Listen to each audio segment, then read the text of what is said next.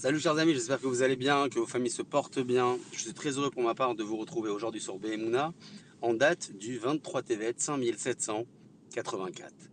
Parlons aujourd'hui d'un verset écrit par le roi David dans le Sefer Lim à propos de celui qui sait préserver sa langue.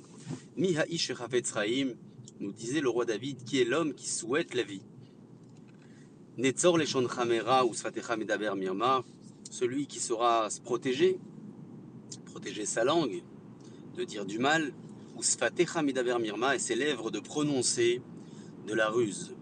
Akadosh Baruch a conçu l'homme, avec deux remparts différents pour le protéger de toute mauvaise parole, pour l'encourager aussi à réfléchir avant de prononcer et avant d'exprimer une idée.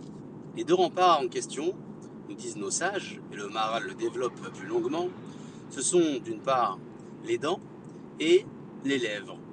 Disons que avant qu'une parole soit prononcée, la personne devra non seulement ouvrir ses dents, mais aussi ouvrir ses lèvres. Ces deux remparts lui permettront certainement de réfléchir avant d'exprimer et avant de parler.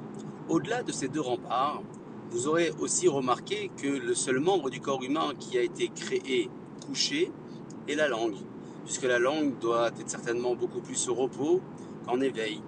Bien évidemment que nous devons parler pour prier et pour étudier la Torah, mais d'une manière générale, lorsqu'il est question d'évoquer, d'exprimer ou de parler, on se rappellera que la langue est couchée et elle a été créée dans cette position, puisque notre rôle à nous, ce sera de la mettre en éveil uniquement après avoir réfléchi et après avoir analysé notre propos.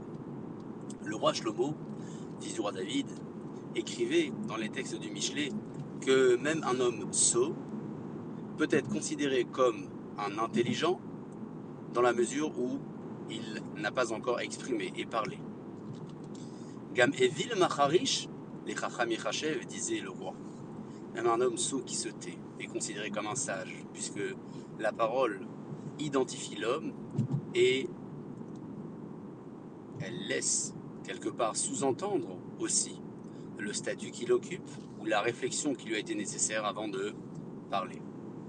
Ce sera certainement notre effort du jour lorsque nous prierons à nouveau à Kadosh Borou de libérer les personnes qui sont prises en otage, de guérir les personnes malades et de permettre à toutes celles et ceux qui sont au combat de rentrer sains et saufs à la maison, eh bien, de protéger, de veiller notre langue à ce qu'elle ne prononce que des belles paroles, que les paroles soient des paroles de Torah ou des paroles de morale, qui seront toujours à but constructif et éducatif.